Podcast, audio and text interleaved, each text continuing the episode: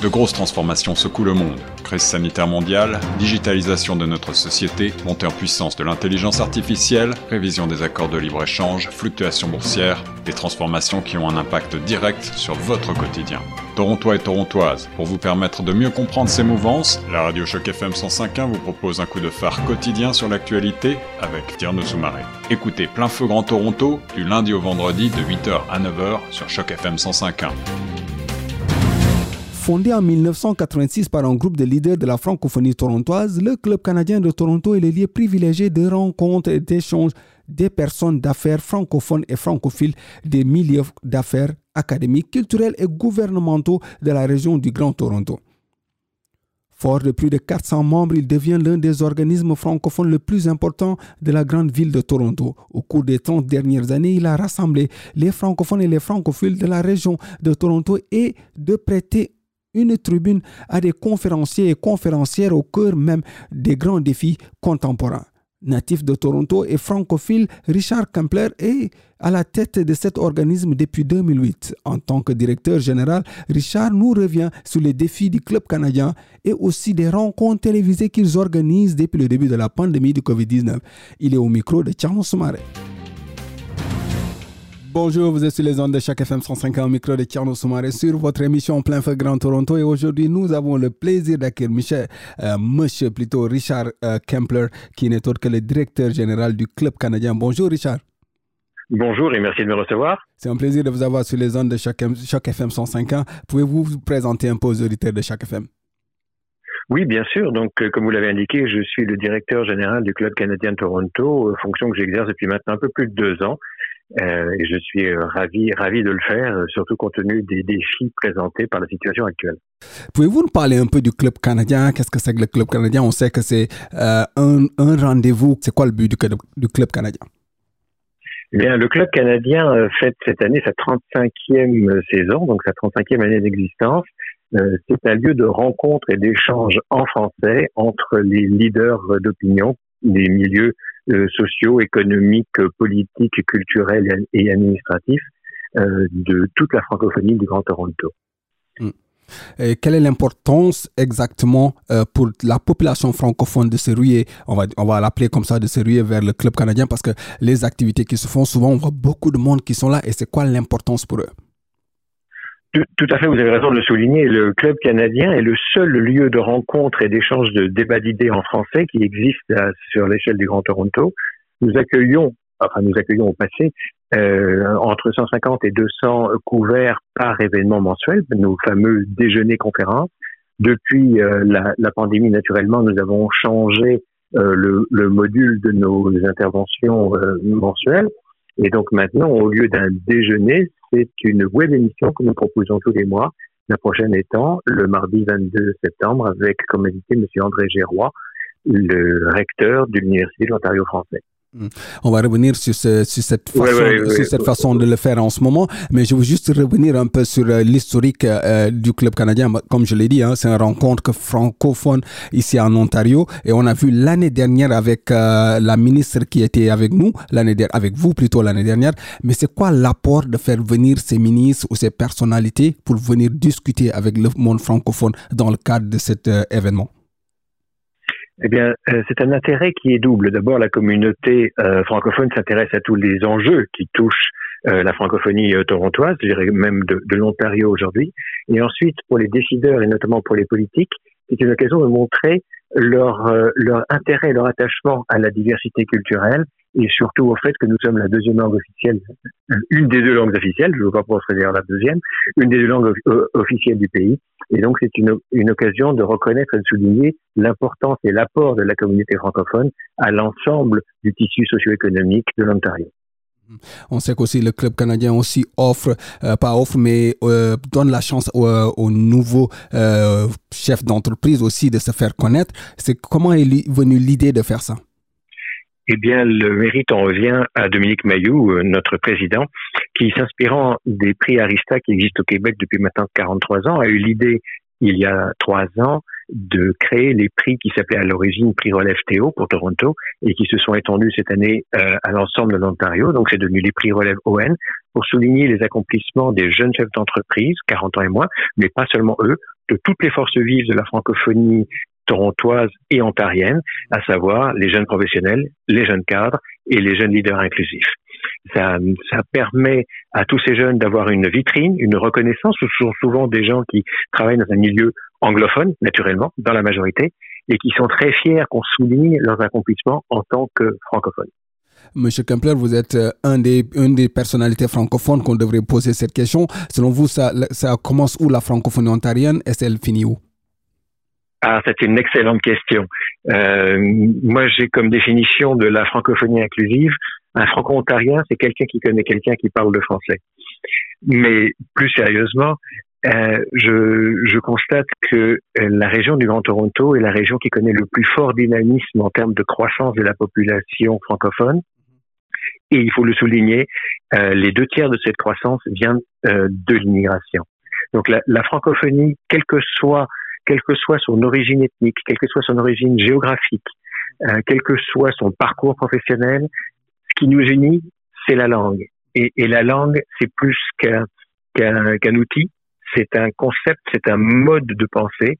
Et donc, à partir du moment où vous exprimez en français, chez vous, ou au bureau, ou en dehors des activités professionnelles, vous devez faire partie de la francophonie torontoise et ontarienne.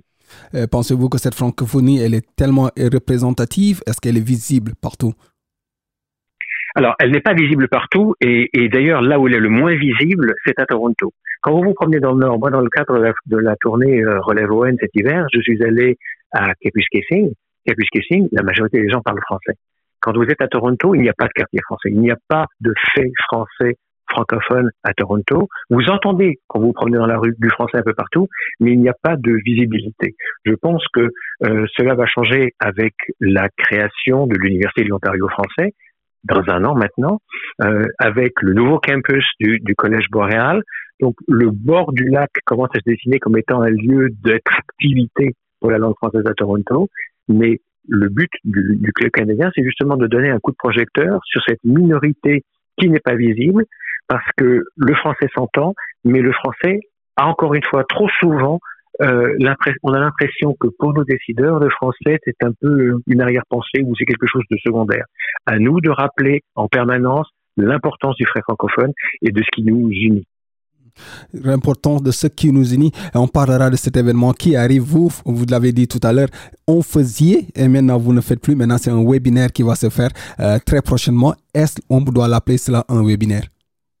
Alors, ce n'est pas un webinaire. Nous, à, l'inverse de, de, de, beaucoup d'organismes qui ont organisé effectivement une série de webinaires, notamment depuis le mois de, mars, pour les raisons que l'on sait, nous organisons des véritables émissions. Ce sont des web émissions.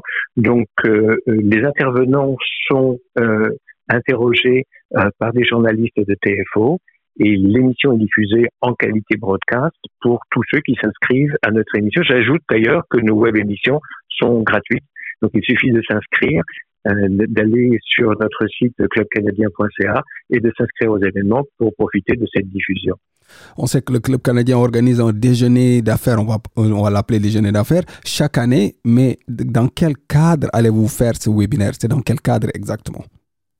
Alors, c'est pas chaque année, c'est chaque mois. Chaque mois, historiquement, le club canadien faisait un, un déjeuner euh, d'affaires, donc c'est-à-dire un, un, un, dîner, un lunch euh, avec un conférencier dans des endroits prestigieux où on avait euh, régulièrement 150 couverts. Euh, depuis que nous sommes passés en mode euh, virtuel, c'est le même rendez-vous une fois par mois avec une personnalité qui intéresse la, la, francophonie, donc les, des enjeux qui parlent aux francophones ou sur lesquels les francophones ont des questions, des préoccupations. Donc ce rendez-vous mensuel est maintenu. Aujourd'hui, il est en virtuel. Ça nous permet de toucher beaucoup plus de monde et beaucoup plus de monde en dehors de, du Grand Toronto.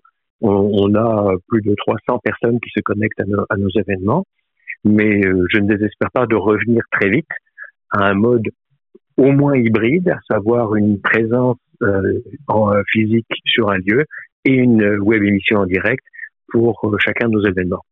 Web émission en direct. Cette année, le thème plutôt sera de l'université francophone. On sait que l'université francophone sera sur pied euh, dans une année en 2021. Pouvez-vous nous revenir pourquoi avez-vous choisi ce thème et qui sera le conférencier?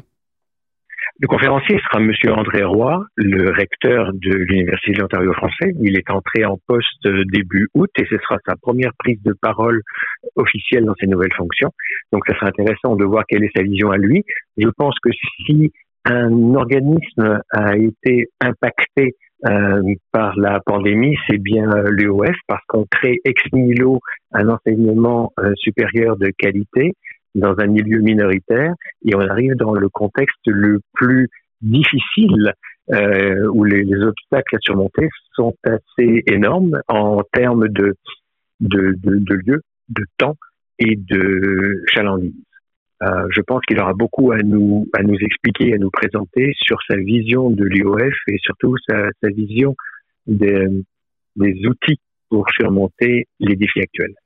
Euh, que pensez-vous de l'université francophone, vous, en tant que membre, Alors, membre en tant que vrai un membre actif euh, de, de, de, la francophonie Alors, nous, nous, avons soutenu, alors à titre personnel, j'ai soutenu, mais ça, ça n'intéresse personne, mais euh, le, le, club canadien de Toronto a soutenu euh, depuis la présentation du, du rapport en 2017, avait soutenu l'idée d'une université de langue française à Toronto. Ça répond aux besoins de, de, de, nombreux étudiants de la région et ça répond à la volonté de beaucoup d'organismes franco-ontariens d'avoir une université par et pour les francophones. Et je crois que c'est un énorme pas en avant qui a été réalisé par la jonction des forces fédérale et provinciale. Euh, c'est une belle réussite et c'est aussi une preuve, un symbole que quand on parle de francophonie, eh bien, on, on surmonte les clivages politiques pour s'assurer de façon transversale que la francophonie soit vue et reconnue partout. On sait qu'il y, a une, forte délégation francophone ici en Ontario, que ce soit, euh, on va parler de l'institution euh, scolaire, on parlera de l'université francophone, on parlera du collège boréal, on parlera aussi euh, du collège de la cité. Tout ça, c'est assez représentatif quand même pour permettre aux, aux étudiants de pouvoir vraiment étudier en français ici au niveau de l'Ontario. Le, le, problème aujourd'hui, c'est que seulement 4% de l'offre de cours post-secondaire euh, est disponible en français. Quand vous comparez ce qui est disponible, alors heureusement nous avons deux collèges, nous avons comme vous l'avez justement souligné le, le, le, collège boréal et le collège de Cité. On peut y ajouter le collège universitaire Glendale. Donc il y a une offre de, de, cours en français, mais ne couvre pas et de loin la palette des services. Euh, maintenant, plutôt que de recréer euh, un système classique, je dirais, comme euh, fac de lettres, fac de droit, fac de sciences éco, euh, l'Université d'Ontario français présente un modèle transversal, un modèle nouveau, et ils se veulent l'université du 21e siècle. Je pense que c'est encore ce qui va faire la différence, que les francophones vont apporter une vision particulière à la société, et que vous le savez comme moi, en milieu minoritaire, qui dit francophonie ici, dit aussi bilingue euh, fatalement, les francophones de Toronto et la région de Toronto sont des personnes qui parlent l'anglais quotidiennement. Donc nous allons apporter un plus, et comme le dirait Michel Fer, quand on est l'héritier de deux cultures, on est plus que la somme des deux cultures. On est plus que la somme des deux cultures. À défaut d'avoir un quartier francophone, que pensez-vous du futur de la francophonie ici en Ontario? Comment vous le voyez-vous? Euh, je, le vois, je le vois plutôt rose. Euh, même si on n'a pas réussi année après année à atteindre les, les objectifs en termes de quotas d'immigration francophone. Euh, c'est une population dynamique, c'est une population qui croît et euh, le club canadien, par ses, ses, contacts au travers de la province, essaye de renforcer les liens entre les groupes, notamment économiques. Les, euh, par exemple, nous avons signé une entente avec le regroupement des gens d'affaires de la capitale nationale. Nous avons signé une entente avec la chambre de commerce de Timmins, une autre avec la chambre de commerce de Kapuskasing, euh, une autre entente avec la chambre de commerce de Prescott Russell ou entreprise Niagara, pour essayer justement de faire un maillage euh, fédératif d'organismes francophones, encore une fois, pour montrer le dynamisme, la diversité et la vivacité de la francophonie ontarienne et pour euh, participer à l'essor et aujourd'hui même à la relance euh, économique de l'Ontario. Pouvez-vous revenir à l'événement? Comment ça se passe l'événement et comment faire pour y participer? Pour y participer, c'est très simple. Euh, vous vous inscrivez sur le site clubcanadien.ca. Quand vous inscrivez, vous recevez un, un lien euh, via live meeting, euh, gratuit naturellement, et vous pouvez vous connecter euh, dès 11h45 euh, mardi 22 septembre. L'émission elle-même a lieu de 12h à 13h15. Monsieur Kempler, merci. Merci infiniment. Un dernier mot? Eh bien, écoutez, je souhaite à toutes les Ontariennes et à tous les Ontariens une excellente journée des Franco-Ontariens vendredi 25. Pour rappel, c'est le 25 septembre, la journée des Franco-Ontariens. On aura aussi une programmation spéciale ici sur les zones de chaque FM 105 On étions avec euh, Monsieur euh, Richard Kempler, qui n'est autre que le directeur général du club canadien, euh, au micro de Tcherno Soumare, sur votre émission Plein Feu Grand Toronto. Merci à vous et merci à, aux éditeurs de chaque FM. Euh, à présent, la suite des programmes sur la 105 Merci. Merci. Cette série originale de Choc FM 105.1 est financée par l'initiative de journalisme local du Fonds canadien de la radio communautaire et du gouvernement du Canada. Pour en savoir plus, suivez Choc FM 105.1 sur Facebook.